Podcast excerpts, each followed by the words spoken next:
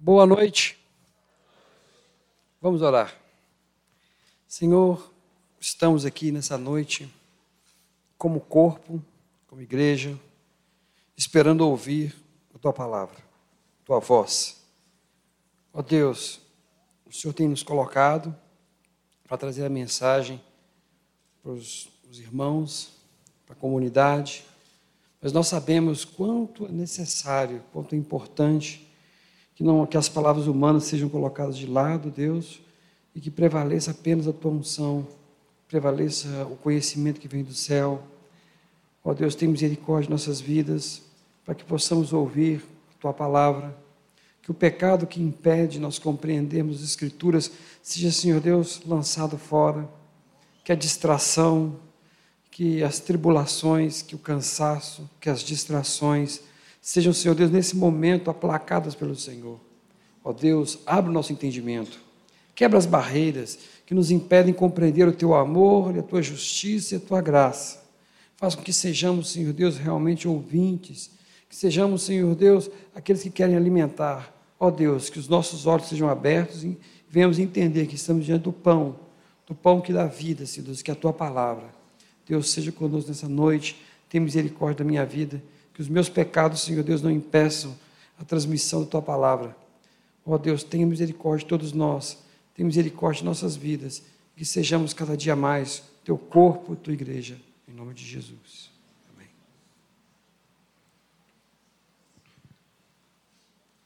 Bem, nós temos a incumbência, né? Eu até brinquei hoje pela manhã que o sorteio da mensagem, né? Parece igual do STF.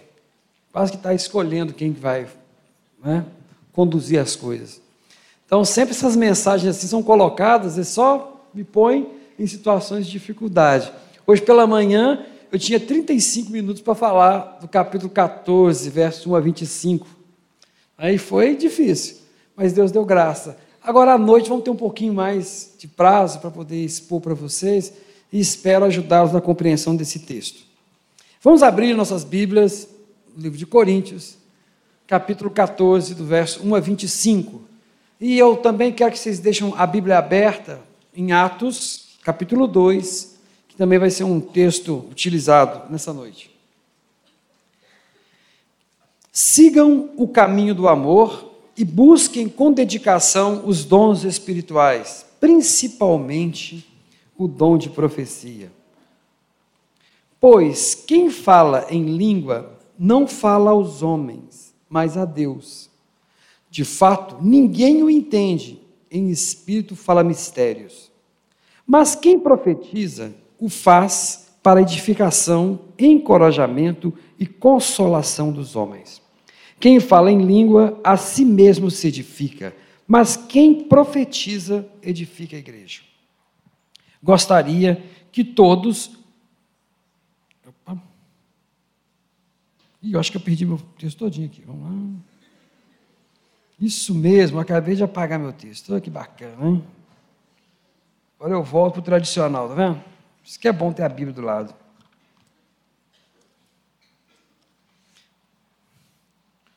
Como o Ctrl Z aqui não é fácil de achar, então a gente fica aí, né?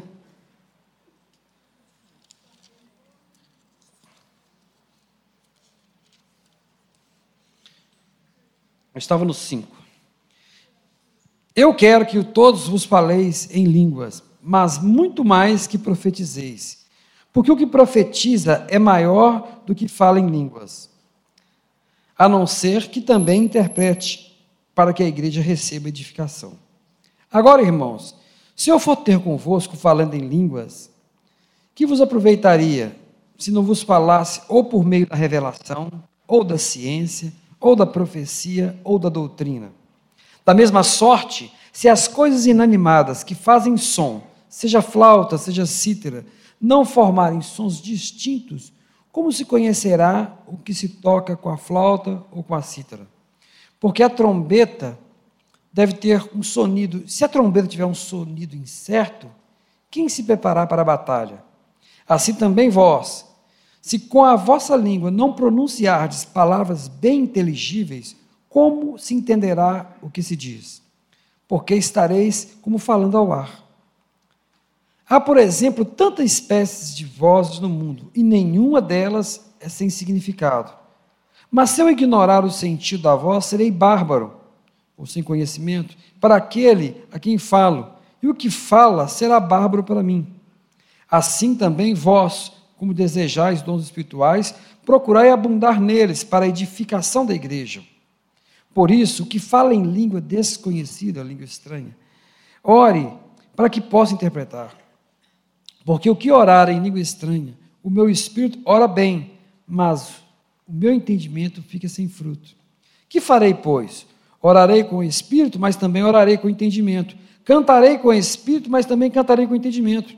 De outra maneira, se tu disserdes com o espírito, como dirá o que ocupa o lugar daquele que não conhece? O Amém, sob tua ação de graça, visto que não sabe o que dizes. Porque realmente tu dás bem as graças, mas o outro não é edificado. Dou graças a meu Deus, porque falo mais língua do que vós todos. Todavia, eu antes quero falar na igreja cinco palavras da minha própria inteligência, para que possa também instruir os outros, do que dez mil palavras em línguas estranhas. Irmãos, não sejais meninos no entendimento, mas sedes meninos na malícia. Na malícia, e adultos no entendimento. Está escrito na lei: por gente de outras línguas e por outros lábios falarei a este povo. E ainda assim não me ouvirão. De sorte que as línguas são um sinal não para os fiéis, mas para os infiéis. E a profecia não é sinal para os infiéis, mas para os fiéis. Se, pois, toda a igreja se congregar num lugar e todos falarem línguas, e entrarem pessoas indoutas ou infiéis, não dirão porventura que vocês estão loucos? Mas se todos profetizarem, e algum indouto ou infiel entrar, de todos é convencido e de todos é julgado. Portanto, os segredos do seu coração ficarão manifestos, e assim, lança, lançando sobre o seu rosto, adorará a Deus, publicando a Deus, né, está, que está verdadeiramente entre vós. Desculpem pelo erro da leitura. Trocou de versão? vem insegurança. Mas vamos retornar aqui à nossa exposição. Queridos, esse texto aqui, eu até falei pela manhã, as igrejas pentecostais, acho que elas não leem. E eu posso falar isso porque eu fui um pentecostal de carteirinha, né? De muitos anos, como pentecostal mesmo, não como um batista, mas como um assembleano. Então eu sei o que é ser pentecostal. E é interessante que se você lê o texto, você deveria fazer diversas perguntas todos os dias, porque alguma coisa está errada com a liturgia do culto e com o texto. Mas engraçado, eu como pentecostal, a gente sempre passava por, por cima assim, ninguém comentava o texto, ninguém falava nada, né? todo mundo deixava em branco. É, é sério, não se fala, não se toca nesse texto. E quando você lê um texto desse, e, e no próximo pregação vai ter uma exposição mais detalhada ainda, você vê que Paulo está fazendo uma discussão sobre os dons. Mas antes de nós falarmos sobre dons de línguas, nós temos que nivelar a comunidade sobre o que é falar em línguas. Então nós vamos voltar um pouquinho, vamos lá no livro de Atos, agora, para a gente retornar esse texto. Um pouco mais aula do que pregação. Né? Atos 2. E cumprindo-se o dia de Pentecostes, estavam todos né, em concordância no mesmo lugar. E de repente veio do céu um som, como de um vento veemente, impetuoso, e encheu toda a casa que estava sentado. E foram vistas por eles línguas repartidas como de fogo, as quais pousaram sobre cada um deles. E todos foram cheios do Espírito Santo e começaram a falar outras línguas, conforme o Espírito Santo lhes concedia que falassem. E em Jerusalém habitavam judeus, homens religiosos, de todas as nações que estão debaixo do céu. E quando aquele som ocorreu, ajuntou-se uma multidão e estava confusa, porque cada um os ouvia falar na sua própria língua. E todos pasmavam e maravilhavam-se, dizendo uns aos outros: Pois que? Não são galileus todos esses homens que estão falando? Como, pois, os ouvimos cada um na nossa própria língua em que somos nascidos? Eram partos, medos, elamitas, os que habitavam na Mesopotâmia, Judéia, Capadócia, Ponto e Ásia, Frígia, Panfilha, Egito, partes da Líbia, junto a Cirene, e forasteiros romanos, tanto judeus como prosélitos. Cretenses, árabes, todos nós temos ouvido em nossas próprias línguas falar das grandezas de Deus. Todos ficaram maravilhados e estavam suspensos, dizendo uns aos outros: Que é está acontecendo? E outros zombando diziam: Ah, esse povo está embriagado ou cheio de mosto. Então vamos começar a nossa história a partir daqui. A festa do Pentecostes é uma ou festa das semanas. Vocês vão encontrar isso em alguns textos, festa das semanas. Era uma festa que acontecia no período que acabava as chuvas e o frio. Era a festa posterior à Páscoa. Por que isso é importante? Porque era uma festa, como não tinha, o tempo era muito bom, tinha passado esse, né, o frio e a chuva, e, e era depois da Páscoa, era uma festa que chamava muitas pessoas para a cidade. Por isso que fala que habitavam pessoas de todas as línguas. Observe bem que ele está falando de judeus. Judeus que moram em Creta, na Arábia, né, e, e várias outras regiões que não existem mais. Se eu fosse traduzir para hoje, teria judeus que moram na Holanda, judeus que moram em Moçambique, judeus que moram no Brasil, judeus que moram em Portugal, judeus que moram nos Estados Unidos, judeus que moram né, é, na Rússia. Seria a tradução para hoje, seria assim: judeus de vários lugares. Mas como é que pode um judeu ser de vários lugares? Porque o judeu, apesar, depois da diáspora, depois da Babilônia, eles não voltaram todos para Jerusalém, não. Muitos ficaram e se espalharam pelo Império Persa, que depois se tornou Império Grego, que depois se tornou Império Romano, e continuou, e caminharam e fazendo sua vida, vendendo, comprando, fazendo o que eles aprenderam de melhor na Babilônia, que era ser bons comerciantes. Então eles continuaram espalhados, mas a fé deles nunca se perdeu. Eles só casavam entre eles, os seus filhos eram circuncidados, eles procuravam ensinar a lei nas sinagogas, e uma vez no ano eles procuravam voltar para Jerusalém para levar o sacrifício anual, levar os dízimos e ofertas lá. E Pentecoste era uma festa bacana, porque era uma festa do São João. Igual a sua festa. Tem a festa São João hoje, do julho? Essa festa, você não sabe, apesar de ser atribuída né, aos santos católicos, é, uma, é esse período de que você tem em todas as comunidades do mundo, existe um período em que você agradece porque houve fartura na colheita. A gente que é, da, que é da cidade não percebe isso não, mas quem mora no campo sabe que tem a data certa para poder a colheita. E vai chegando nesses meses, você vai tendo então o milho, o trigo em abundância. Essa era a festa que Deus queria para eles. Era a festa de agradecimento, porque teve um ano maravilhoso, né? não houve peste, não houve seca, os campos deram bastante, o gado teve que comer, então teve muito leite também. Então, nesse dia era o dia que eles deveriam se encontrar, festa das semanas, lá em Jerusalém, e agradecer a Deus, sabe como? Levando comida, 10% de tudo que produziu, juntando o povo, e queria que eles falavam assim: ó, junte o órfão, o estrangeiro, a viúva, o necessitado, faz uma mesa, põe todo mundo e come o dízimo da terra. Leva para o sacerdote, leva para todo mundo. Era uma festa que tinha que ter abundância de comida e de bebida. Mas bebida é um negócio seguinte: se passar da conta, você fica embriagado. E tinha judeus que embriagavam mesmo, bebiam tanto durante o dia, né? Porque tinha comida e bebida em exagero na cidade. Por quê? Além da comida da própria cidade, se levava muita coisa de todos os lugares.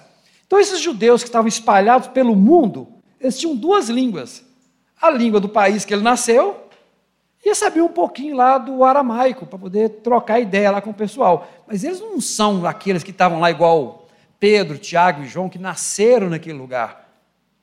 São judeus, igual hoje existe, judeus de todas as partes do mundo. Esse povo, então, por esse motivo que tinha tanta gente estrangeira no mesmo lugar.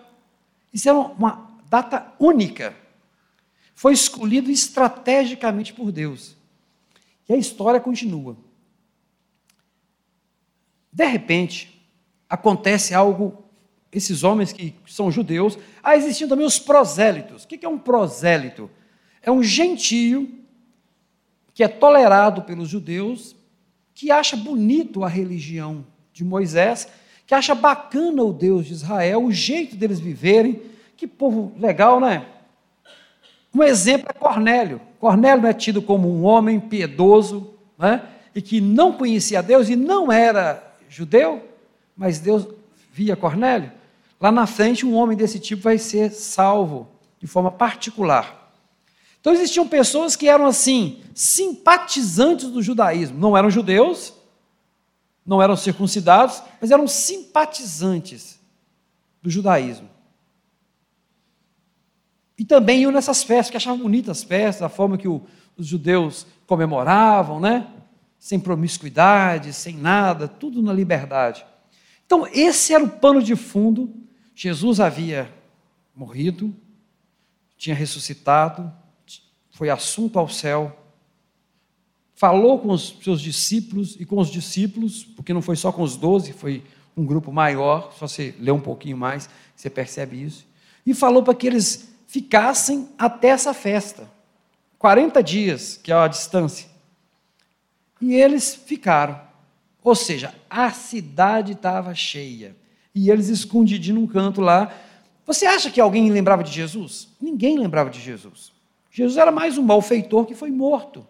Estão dizendo que os discípulos que ele ressuscitou, mas dessa é conversa fiada. Porque se ele fosse o rei dos judeus, ele tinha resolvido o problema lá atrás. Quem tinha esperança no coração era só os discípulos, que tiveram a testemunha ocular. Então, esses homens estão todos reunidos, e Deus então tem que dar uma tem que fazer acontecer. Entenda, a cidade está cheia de judeus ortodoxos, judeus né, que esperam um Messias poderoso, cavalgando um cavalo branco para vencer os romanos. E o último que falou que era o Messias tá, foi pendurado numa cruz e morto. Não é com argumento que você vai vencer um povo desse, somente com poder. E Deus vai dar um poder muito característico. De repente, numa determinada hora, do dia, que era né, ao meio-dia, vai descer, vai ter um vento. Né, um vento forte, um barulho. E quando e aquilo chama atenção, igual uma batida de carro. Todo mundo, o que está acontecendo? E sai aquele povo correndo para chegar, para saber o que está acontecendo. Porque o barulho, olha como é que é a estratégia de Deus. O barulho chama atenção. O povo, então, que está próximo daquele prédio, sai correndo para ver o que está acontecendo. De repente, quando chega lá, ele tem uma, eles têm uma visão sobrenatural. As pessoas que estão lá, cada uma em cima dela tem uma chaminha de fogo sobre a cabecinha deles. Aí eles ficam, espera aí, isso está esquisito. Porque trovão e fogo são símbolo de divindade para os povos antigos. Quando Moisés vai até o monte do Sinai para receber e teve trovões, relâmpagos, né? terremoto, barulho. Quando Elias faz o desafio com os profetas de Baal, a mesma coisa, né? O fogo desce do céu, o fogo, o relâmpago, o trovão, para os povos antigos era a marca da divindade. Era a marca que os deuses estavam falando. Então esses povos, todos esses judeus chegam lá e veem isso, ficam assustados. Mas o que assusta eles é o que acontece depois. Porque são pessoas de vários lugares e de repente eles começam a ouvir na sua própria língua dizendo: "O Senhor Deus é poderoso. O Senhor Deus nos ama e deu seu filho Jesus como sacrifício, aquele que foi morto injustamente, né? E começa, só que ele é, por exemplo, se fosse hoje, ele é um holandês ouvindo um galileu um judeu nativo falando em holandês. Ele vê um, o alemão, começa a ouvir o outro, né, se fosse na, na língua de hoje. Pessoas de. Um chinês está lá, e de repente está ouvindo mandarim da boca. Se fosse aqui, por exemplo, né, de um paraense que nunca visitou uma escola, está lá o paraense falando em mandarim. Você imagina que a coisa é diferente, não é? O cara fala, como é que você aprendeu a minha língua? E está falando de coisas maravilhosas. Mas são todos judeus ou amantes do judaísmo. Então eles conhecem a lei, conhecem as profecias. E isso assusta todos eles. É algo fantástico. Olha o que é o dom de línguas, primeira manifestação das línguas na Escritura. Imediatamente, Deus toca o coração de Pedro e Pedro se levanta e fala: Hoje se cumpriu a profecia de Joel. Não sei se vocês perceberam, o público de Pedro é um público, cada um falando uma língua diferente. E Pedro fala e todo mundo entende. Outro milagre, Pedro fala e há interpretação no ouvido de todas as pessoas que estão ali presentes. Eles estão ouvindo o que Pedro está falando, cara. É algo fora do normal. Esse milagre é tão importante que ele é um milagre da reconciliação, porque no capítulo 6 de Gênesis, o que, que fala? Que o homem se uniu para construir a Torre de Babel, para que pudesse né, chegar ao céu e fugir da ira de Deus. Ou seja, o homem se intenta para criar alguma coisa contra o Criador e ele desmotiva ou separa através da separação de línguas. No Pentecostes, Deus funda a igreja através da diversidade. Não é mais um povo, mas são vários povos. Onde o Deus Todo-Poderoso pode falar a todos ao mesmo tempo e todos ouvem. Esse é o grande milagre. Então, o Pentecoste, ele anula aquela maldição de Babel, porque agora existe um só Deus, um só povo, uma só nação, né, e todos estão debaixo do poderio de, de Cristo. E eles ficam assustados ouvindo aquelas coisas maravilhosas. E os que não sabiam nada disso, né, ou que eram judeus da cidade, ah, está todo mundo bêbado. Por que, que eles falaram que estava bêbado? É porque era normal encontrar gente bêbada na cidade. Eles iam ficando felizes, bebendo, bebendo, tum, caía para trás. E fazia, falava bobagem. Tá? Achavam que eles eram mais um grupo. Mais um grupo. E o que eles acham? O que chamou atenção? Que Pedro, Tiago, João, os mais conhecidos, eles eram galileus. A Galiléia é uma região pobre na época, inculta. Era uma região de pescadores. Quem sabia ler, quem sabia escrever, eram os escribas que ficavam na Judéia, em Jerusalém. Só tinha ignorante lá em cima. Você tem uma ideia quando o Filipe pergunta assim, Natanael, pode ver alguma coisa boa da Galiléia? Vamos falar de Jesus. Mas vê alguma coisa boa daquela região lá? Então a Galiléia era um lugar discriminado, de pessoas ignorantes. E de repente essas pessoas ignorantes estão fazendo isso. Então você vê que o dom de línguas, a primeira vez que ele aparece, ele aparece como testemunho para as nações, uma marca de que Deus está unindo os povos debaixo de um governo, do governo de Cristo, do corpo. Então o dom de língua aparece nesse momento, dessa forma poderosa, e é falado. Aí os irmãos da igreja, aqueles pequenos, esses irmãos foram tocados pelo Espírito Santo, em torno de 3 mil, olha para você ver, pouca gente, né? 3 mil, e, e foram batizados. E eles ficaram na cidade? Não, porque eles não podiam ficar, eles eram apenas visitantes, turistas.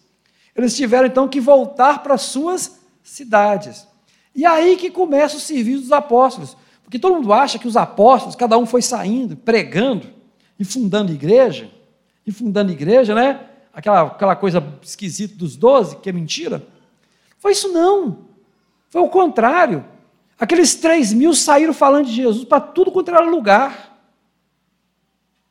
Tinha ponto de, de os apóstolos que sair, sair achando pessoas lá dentro para mandar cuidar de igrejas que eles ficaram sabendo de gente que falava de Jesus e não tinha ainda, né? Não conhecia tudo. Esses três mil não conseguiram ficar muito tempo em Jerusalém, eles tiveram que sair. E na hora que eles saem, eles saem levando o evangelho. E o trabalho dos apóstolos é sair correndo atrás para poder arrumar a casa. Esse era o trabalho dos apóstolos. Era arrumar aquilo que Deus já tinha já disparado lá na frente. Deus estava na frente deles há muito tempo. E eles correndo atrás do prejuízo. Eles querendo ou não sair.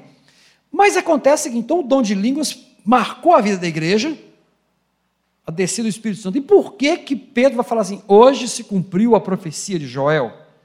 É porque o profeta Joel viveu numa época em que houve uma seca muito grande, seguida de uma praga de gafanhotos, onde destruiu tudo. E o povo estava devastado. Aí Joel vem e fala: Isso tudo é por causa do pecado de vocês, de estarem abandonando Yahvé. Virá coisa pior se vocês não voltarem para o caminho. Mas certamente vocês não vão voltar, não, porque vocês são duros de coração. Mas eu digo uma coisa para vocês: chegará um tempo que não vai ser chuva que Deus vai mandar, que não vai ser bonança de trigo e de milho. Deus vai mandar algo melhor, um alimento melhor. Deus vai mandar o seu espírito para nos alimentar, e sem medida. E os velhos terão sonhos, os jovens visões, né? E fala aquilo, vai chegar esse tempo em que Deus vai encher a terra de graça, porque Deus ama o seu povo, mesmo esse povo não amando a Yahvé. Essa é a profecia de Joel, que você pode lá conferir. Pedro então levanta e fala: Hoje se cumpre a profecia de Joel. Esse Deus está mandando. No dia, mas que dia? No dia do Pentecoste, no dia que está tendo fartura, no dia em que está todo mundo ali bebendo e comendo, né, e agradecendo a Deus, porque Deus foi bom com eles no campo. Então Deus mandou algo melhor. Assim nasce a igreja do Senhor Jesus. Num tempo de fartura, onde Deus dá algo maior do que a comida deles, o que eles mais precisavam, que era o alimento espiritual. Então, essa foi a marca da igreja, as línguas faladas. Mas essas línguas eram compreendidas. Então, esse primeiro evento é a língua falada era compreendida por todos do mesmo país. Então, os, os apóstolos entenderam, isso é a marca né, de Deus para a nossa vida. Só que eles eram judeus, conservadores, que viveram a vida toda, ouviram três anos de Jesus e não aprenderam nada direito. Não porque Jesus não ensinou direito, porque o, o pecado impede a gente entender o que Deus fala com nossas vidas. E Deus vai trabalhando. E eles achavam que apenas os judeus deveriam ser salvos, por mais que se esforçassem. Aí vem os samaritanos ficam sabendo que os samaritanos querem falar de é, ouvir Jesus. Chega lá, quando acaba de orar, os samaritanos falam em língua estranha. Eles falam assim: puxa vida. Então esse, esse Deus está querendo que salve esse povo mesmo. Porque se deu o Espírito dele, igual deu para nós, para esse povo, então, eles entenderam. Não havia Novo Testamento escrito, querida. A experiência estava acontecendo naquela hora. Não havia, não havia, só havia o Antigo Testamento. Não havia nada escrito. Estava sendo construído. Então, era na base da experiência. No Deus usou essa pessoa, ele é de Deus mesmo. Aí eles entenderam, os samaritanos pertencem a nós agora. Beleza. Então, tudo bem, judeu, samaritano, a gente é quase irmão, quase primo, tá jóia. Só que nem chegava perto dos gentios. É quando Deus chama Pedro na visão e leva a Cornélio, um gentio, alguém que é um, é um prosélito, alguém que só amava o Deus dos judeus, piedoso, e Deus faz o Pedro entrar na casa de um gentio, contra a vontade dele, mas obedecendo a Deus, pregar para ele, de repente o Espírito Santo. Aí ele fala assim: É, eu não entendo esse Deus mesmo, não. Jesus, o Senhor está. Quando ele chega, os judeus, os judeus convertidos, irmãos, aqueles que creem em Jesus, Pedrão, como é que você entra na casa de um gentio? Porque Jesus entrou e eles não aprenderam. Entenderam? Jesus vivia entrando na casa de pecador e eles não entenderam. Como é que você entra na casa de um gentio? Pedro chega a falar: Cornélio, não é lícito a um judeu entrar numa casa, na sua casa. Estou entrando porque Jesus está dando ordem. Estou seguindo uma ordem. Pensou você receber um cara na sua casa assim? Olha, eu não deveria estar aqui. Estou aqui porque eu recebi uma ordem para estar. Como eu não posso obedecer ao meu Deus, estou aqui. Não é muito legal, né? Então, ele falou assim: irmãos, vocês sabem que eu sou zeloso, que eu não entraria na casa de um gentio. O Pedro fala isso. Eu guardo a tradição. Mas Jesus, me mandou lá e depois derrama o Espírito Santo, como é que eu vou negar o batismo para esse povo? Aí eles falam assim: o Espírito Santo se manifestou através de língua estranha neles, quem somos nós para dizermos não? Essa era a diferença. não tinham conhecimento, né? mas entendiam a voz do Espírito Santo sobre eles. Quando o Espírito Santo falava, eles aceitavam. As línguas estranhas aí se tornaram então um símbolo de conversão dos gentios. Foi um testemunho que Deus deu. A língua estranha aí, Deus permitiu acontecer aquilo naquele momento para que os judeus cristãos entendessem que a graça iria alcançar a todos. E para não ser na base da conversa, do argumento, Deus derramou o mesmo poder que derramou lá no início. Com isso, eles entenderam que Deus ia atingir os gentios. Mesmo assim, demorou eles compreenderem, porque eles atribularam a vida de Paulo durante muito tempo, tá? Muito tempo. Por que eu tenho que contar essa história toda para vocês? Porque o dom de línguas é um dom que Paulo não está desmerecendo. Vamos dar o contexto agora de Coríntios. Dom de línguas nasce como glorificação de Deus diante de todos os povos e nações, representados por, pelos judeus ali, de vários lugares. Através dessa situação maravilhosa, é iniciado a vida da igreja. O, o, o, dom de línguas também vai abençoar para que os judeus entendam que a salvação não é só para eles, para judeu, também é para gentio, para nós.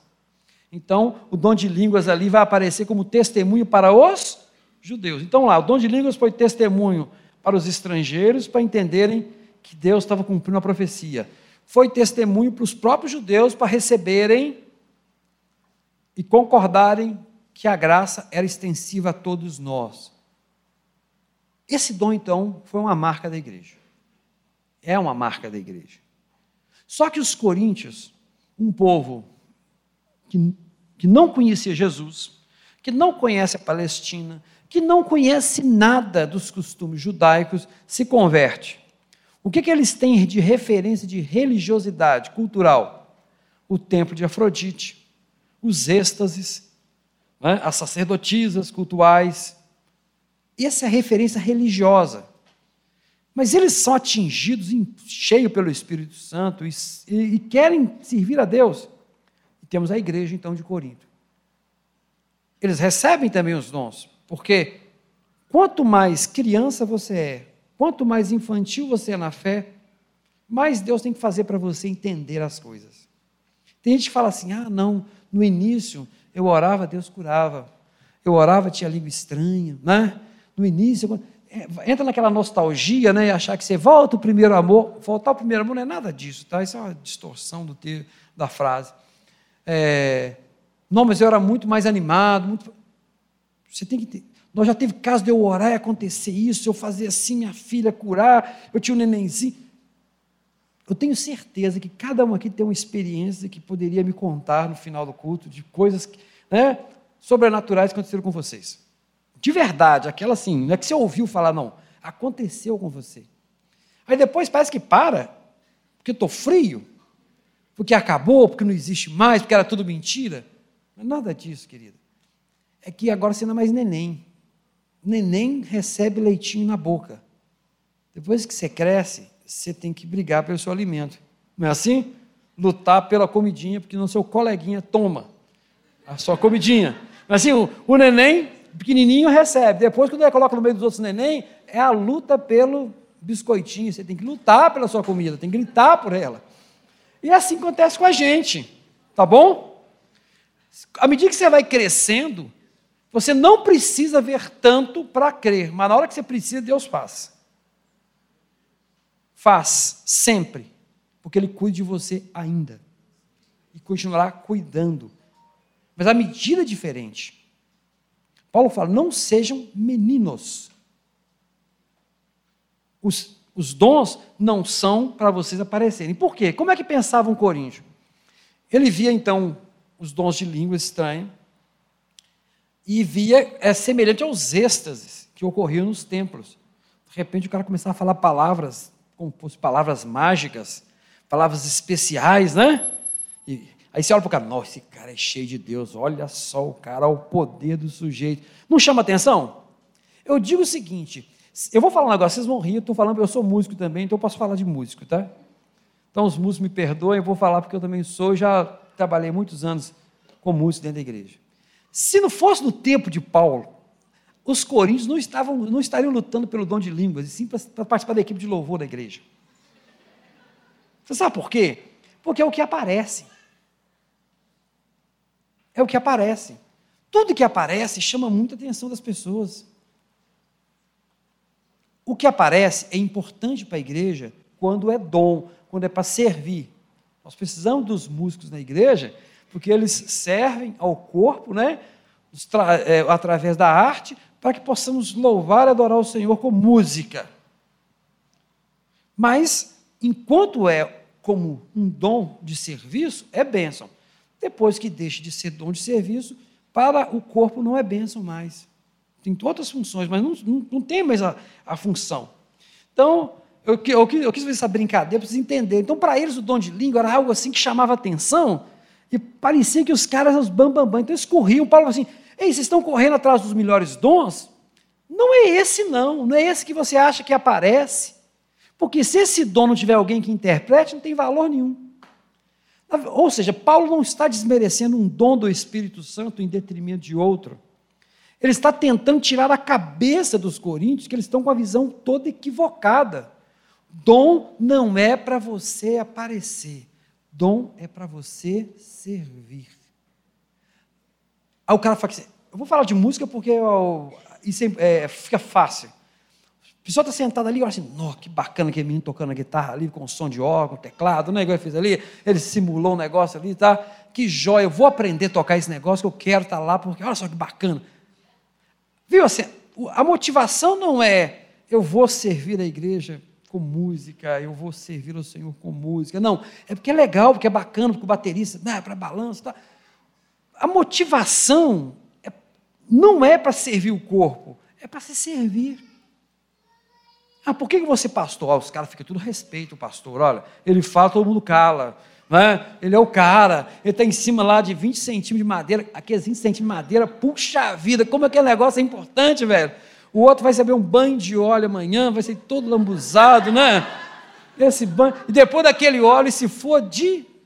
Se for da, de Jerusalém, daquela. Né? É mais que abençoado. Eu espero que seja de Jerusalém, que isso é dobrado, né, velho? Brincadeira, tá, irmão? O azeite pode ser de qualquer lugar, né? Se, alguém, se algum irmão tiver algum azeite de Jerusalém que quer trazer para a ordenação do Bruno aí, ó, vai. Manda lá para pastor lá para ele poder usar o, né, a comunidade juntar para poder pegar o azeite de Jerusalém. Porque nós queremos que os nossos pastores sejam mais ungidos do que o outro, né? Mais abençoado. Não é isso, querido. O dom é para servir. E o foco de Paulo, nosso, agora que nós vamos começar a ler o texto, tá? Tem que dar uma introdução, né? Tem que nivelar, tem que dar uma introdução. Assim, então Paulo está aflito de que um dom que é maravilhoso, que tem uma história dentro da igreja, está sendo usado simplesmente para projetar as pessoas. E aí ele, ele é obrigado a colocar o dom da seguinte forma: esse dom só tem valor se tiver interpretação. Por que, que ele teve tanto poder no dia do Pentecoste? porque a pessoa ouvia na sua própria língua sobre as grandezas de Deus. E isso serviu né, como testemunho para eles se converterem. E para entender, ó, Deus está nesse negócio, hein?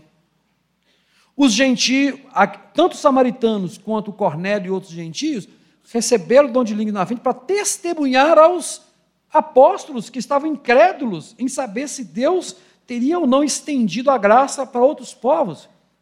Então, ali o dom de língua serviu, sabe, como um aviso para os apóstolos: olha, esta é a minha obra. Não lutem contra ela. Podem aceitar o que está acontecendo, que vocês vão entender depois. E eles, como homens, de Deus, como homens que aprenderam a andar com Jesus, então, se Jesus está falando que é para fazer assim, melhor ficar quietinho e fazer o que está mandando. Não vamos discutir, não. Era isso, porque são homens pecadores como nós, com dúvidas, tá? Com limitações, mas sendo guiados e aprendendo no Espírito. Esses homens estão aprendendo no Espírito. Tanto que Tiago tem que brigar depois. Eles ficaram brigando se era para os gentios circuncidar, não é circuncidar, né? ou não circuncidar lá na frente. E Tiago tem que orientá-lo. Se eles estivessem plenos e prontos, não haveria discussão nenhuma. Não haveria um embate. Mas aconteceu por quê? Porque eles estão aprendendo. A igreja é assim. A gente aprende. Todos nós aprendemos. Você não pode ser o mesmo cristão de 10 anos atrás. Você é um cristão diferente. Os milagres acabaram na minha vida por causa disso, Clério? Claro que não. Se houver necessidade, vai acontecer o que tiver que acontecer. E se não acontecer, você vai aceitar não acontecer milagre na sua vida e vai aceitar a graça de Deus plenamente. Tua graça me basta. Porque o maior. Tem uma música que eu tenho um arrepio contra ela, que é assim: o melhor de Deus ainda está por vir. Não é? É blasfêmia, não tem nada melhor para vir, não. O melhor já veio que é Jesus. A gente gosta de melodias e harmonias que nos fazem né, nos encantar. A gente muitas vezes é seduzido pela harmonia, pela melodia. Mas esquece que a essência está no texto. Pode ser muito bom de se tocar, muito bom de se ouvir, mas cuidado com o que se fala. Não tem melhor de Deus para vir. Ah, mas é meu carro é melhor que a salvação? A minha esposa é melhor que a salvação? É a cura da enfermidade fulana. É melhor do que a salvação? Você troca isso tudo pela salvação? Pela sua relação com Deus? Me fala alguma coisa melhor do que Jesus na sua vida. Se tiver, você não é cristão e não foi atingido pela graça. Então não tem o melhor de Deus para vir. Já veio tudo. Os seus projetos pessoais, se estiverem em sintonia com Deus, vão fluir. Se não for para você cair e se perder, vão continuar. Se for para você quebrar a cara e depois dar graças a Deus, Deus vai deixar você terminar seus projetos, você vai ficar com um vazio tremendo entender, é só tu que pode me encher, não é Deus? O que acontece, Deus deixar você dar tudo certinho, terminar e você ficar frustrado, vazio. Está vendo? Então, projetos pessoais são assim. Não são sonhos de Deus, são seus projetos. Sonho de Deus é você amá-lo e compreendê-lo. Ter intimidade com ele. Isso é projeto de Deus para sua vida. Uma vez eu ouvi uma expressão que me chocou, me deixou muito triste, um, um, um pastor falando que tinha, tinha acontecido um, um mal entendido, ele desencontrou com a família, aí a família depois o encontrou e estava nos Estados Unidos, aí ele virou dizer, aí ele pregando isso no público, falando assim, falei com a minha família, eu, irmão, é, porque eles ficassem tranquilo, que mal nenhum aconteceria com ele até que se cumprisse toda a obra de Deus na vida dele. Só que toda a obra de Deus na vida dele, no conceito dele, era ter uma igreja de 10 mil, 15 mil membros, sabe? É o ministério particular dele. Eu, aquilo me incomodou o dia que eu ouvi e me incomoda até hoje. Como um projeto pessoal seu te garantisse qualquer coisa. O cara estava, um pastor dizendo isso. Não, não se preocupe, enquanto Deus não cumprir todas as promessas que Ele tem para a minha vida, né? Eu não, eu não vai acontecer nada comigo. Ô oh, filhinho. Né? Mas como nós somos criança igual ele é criança, e ele também está errado, e nós estamos errados também, Deus tem misericórdia e vai cuidando da gente, né? E vai nos perdoando a nossa ignorância, nossas bobagens, e vai nos ensinando. Oxalá que Deus te mostre os seus erros, que você possa aprender. Acho que. Vamos ver se vai. Ó, oh, dá para pregar ainda. Uns 10 minutos para falar o texto. Então, passando aqui, olha. Ainda dá, tá? De manhã eu recebi muito menos. E deu para falar. Voltando então ao capítulo 14. Tirando algumas dúvidas que poderiam surgir no texto. Orarei, pois, verso 15: Orarei com espírito, mas também orarei com entendimento. Cantarei com espírito, mas também cantarei com entendimento. De outra maneira, se tu bendizeres com espírito, como dirás o que ocupa lugar de indouto, desconhecido, o amém, sobre a tua ação de graças? Paulo chega a falar o seguinte: olha, se você ora em línguas, você se edifica a si mesmo, se não houver um intérprete. Porque Paulo, o evangelho não é algo individual. O evangelho para Paulo e para os apóstolos é algo comunitário. Tudo que se faz, se faz para o benefício do corpo. Por isso que está falando, ó, você pode orar em língua, não tem problema. Mas se você orar em língua, é só você que está abençoado, se não tiver intérprete. Mas se você quer abençoar o corpo, fale cinco palavras de profecia, exortação, de ciência ou de conhecimento, para você ver a diferença. E o que é profecia aqui agora? Não é a profecia, o dom de profecia não é o profeta do Antigo Testamento, porque ele termina em João. Depois de João, porque por que, que termina em João? Porque toda a vida dos profetas foi apontando para Jesus. Quando Jesus chega, não tem mais necessidade de profeta no Antigo em Israel. Agora, ele é a resposta. Mas Deus dá o dom de profecia para exortar, consolar e edificar. O melhor exemplo que nós temos é quando Paulo vai ser preso. Aí o profeta Agabo chega e maniata os seus pulsos, né? Com um pano lá e fala assim: Assim diz o Senhor, você será puxado, você será levado. Mas não fica triste, não. Eu estou eu, eu tô nesse negócio. Muitos vão ouvir a palavra através dessa aprovação sua, tá? Fica firme.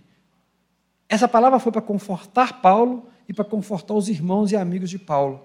Passados uns dias, Paulo é preso.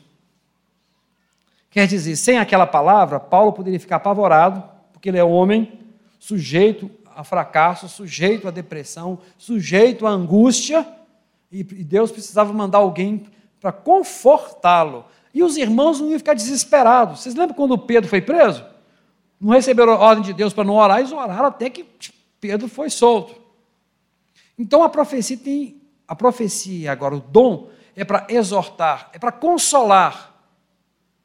É para dizer, talvez, para alguém que está com endurecimento, que há um pecado, e ser bem claro, tá? Porque profeta não é enigmático, não é guru, não é, não é astrólogo que fica jogando as coisas pelo ar. Dizer bem claro o que está acontecendo na vida da pessoa. Meu querido, a gente não corre atrás de curandeiro, não corre atrás de mãe de santo cristã. Sabe? Você não vai atrás de profetisa, não. É Deus é que vai Deus é que manda. Deus é que manda alguém, alguém. Se Deus precisa falar com você, te livrar da morte, te livrar alguma coisa, Deus vai levantar alguém que você não conhece, vai chegar e vai te dar uma palavra e ponto. E se precisar, ele usa até um ímpio para falar com você, tá? Se faltar, porque ele cuida de você. Não é você que tem que procurar o horóscopo cristão, não é nada disso. Porque se tornou, né? As profetisas aí, ó, que se dizem com as profetas que se dizem ter dons, e ficam aí dizendo se você pode casar, se não pode casar, se pode comprar o carro, se não pode comprar o carro, uma dependência, mas o que? São pessoas, infelizmente, que ainda não tiveram acesso à graça de Deus, não tiveram acesso à cultura um pouco, né, do conhecimento, e são irmãos que precisam ser depois libertos e ajudados por, por todos aqueles que conhecem para tirar esse peso. Eu falei hoje de manhã, ô meu querido, se você já fez alguma coisa do tipo sortear a Bíblia, e Deus falou com você, foi atrás de uma irmã assim, e, e, e ela falou e funcionou. Saiba que isso é graça de Deus pela sua ignorância. É porque nós somos criança e Deus ama a gente demais. Então, na sua, na sua fragilidade, Deus ainda tem a misericórdia de abençoar, mas Ele não quer que você continue criança. Paulo fala: cresce, cresce. Você não precisa disso. Você já está em outro patamar. Eu que cuido de você. Então, ah, cara, então tudo que aconteceu comigo, as experiências que eu tive não foram verdadeiras? Foram. Nenhuma é nula, mas você não precisa mais disso. E se precisar, Deus vai te fazer de novo, tá? Porque Ele sabe o remédio certo para cada um de nós. Então não se preocupe, se você precisar, vai ter poder na sua vida. Mas é porque, você, porque é necessário. Não está sob seu comando. Não é que você, não é você. Agora, você vai ver que esse capítulo é antecedido pelo capítulo do amor. Esse capítulo, na verdade, o, o capítulo do amor é uma pausa de uma discussão que ele veio falar sobre os dons. Porque eles entendiam que os dons eram algo que os destacava, os diferenciava em relação aos outros. E Paulo está muito preocupado porque isso, quando você quer ser maior do que seu irmão, é uma prova cabal de que você não ama. Aquele que ama se preocupa em servir. Aquele que não ama procura ser. Aí, o cerne todo da igreja de Corinto é falta de amor. A falta de amor distorce os valores da igreja. E nós falamos na, na célula, nossa célula, que amor, quando você lê assim, o amor é paciente, benigno, né? Aquilo é Jesus, tá, gente? O amor é Jesus. Se você pegar a primeira frase lá, são as características de Jesus. Sede meus imitadores, como eu sou de Cristo. Então, o problema da igreja de Corinto era a falta de amor. A falta de amor na igreja é tão perigosa que perverte o que é santo.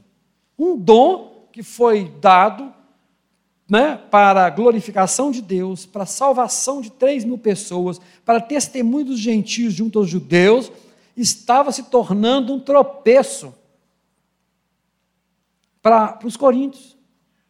Tudo por causa da falta de amor. A prova da falta de amor é você lutar pelos primeiros lugares na sua vida. Mas sim, o, sou casado mais de 28 anos. 28, amor. Me ajuda aí. Eu, para data, sou uma negação. Eu sei que estou nos 28 já, tá? E verdadeiro amor estabelece, né? Eu sei que minha esposa me ama demais, porque ela, eu nunca vi uma mulher ter tanto prazer em servir o seu marido como ela. Então o amor dela é medido por isso. Eu, eu não consigo servi-lo tanto que ela me serve, eu preciso fazer isso. Essa é a medida, e a medida de todos nós. Então, assim, aqueles que, que, que estão ministrando hoje, aqueles que têm no Ministério de Música, em todos os ministérios, se nós, a coisa mais fácil que tem é a gente querer ser servido. Eu trabalhei muitos anos, e aí a gente perde o foco, e aquilo que é lindo de Deus, se um dom do Espírito Santo perde o valor real para o corpo por falta de amor, qualquer outra coisa perde, tá, querido?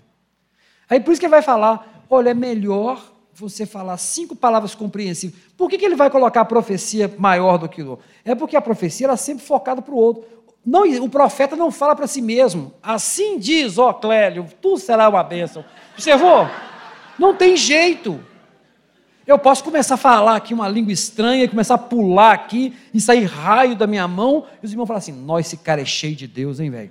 Eu sopro, aí esse cara cai aqui, faz uma sequência aqui. Você vai falar o que de mim? Não, esse cara tem o poder, esse cara está na intimidade, esse cara está no óleo, não é assim? Hum, quem vai ganhar a glória? É o Clélio. Mas quando o Clélio recebe o dom de profecia, ou Deus o toca para que ele exorte e fale, quem é que está ganhando? É o Clélio? Não, é o outro. A não ser os profetas de plantão que recebem para isso, né? Mas aquele que tem o dom, ele exerce com o outro, cuida do outro, e o outro é abençoado. Por isso que Paulo está pondo o dom de profecia maior. A gente poderia fazer, gastar horas dentro do texto, para tentar explicar que não é isso, mas eu achei dessa forma, apresentar a origem do dom de línguas a beleza e a importância dele. Nós não negamos o dom porque ele é bíblico, sabemos que ele é necessário, sabemos que ele existe, mas a igreja tem que ter maturidade. E muitas igrejas se perderam porque se preocupam muito mais com o êxtase, com a manifestação espiritual, do que servir a comunidade né, e demonstrar amor para os que estão mais próximos. Essa é a nossa marca. Existe a marca da promessa, né? né? A marca da promessa é Jesus, é Jesus nossa vida, tá? Essa é a marca da promessa. Que Deus abençoe a todos vocês.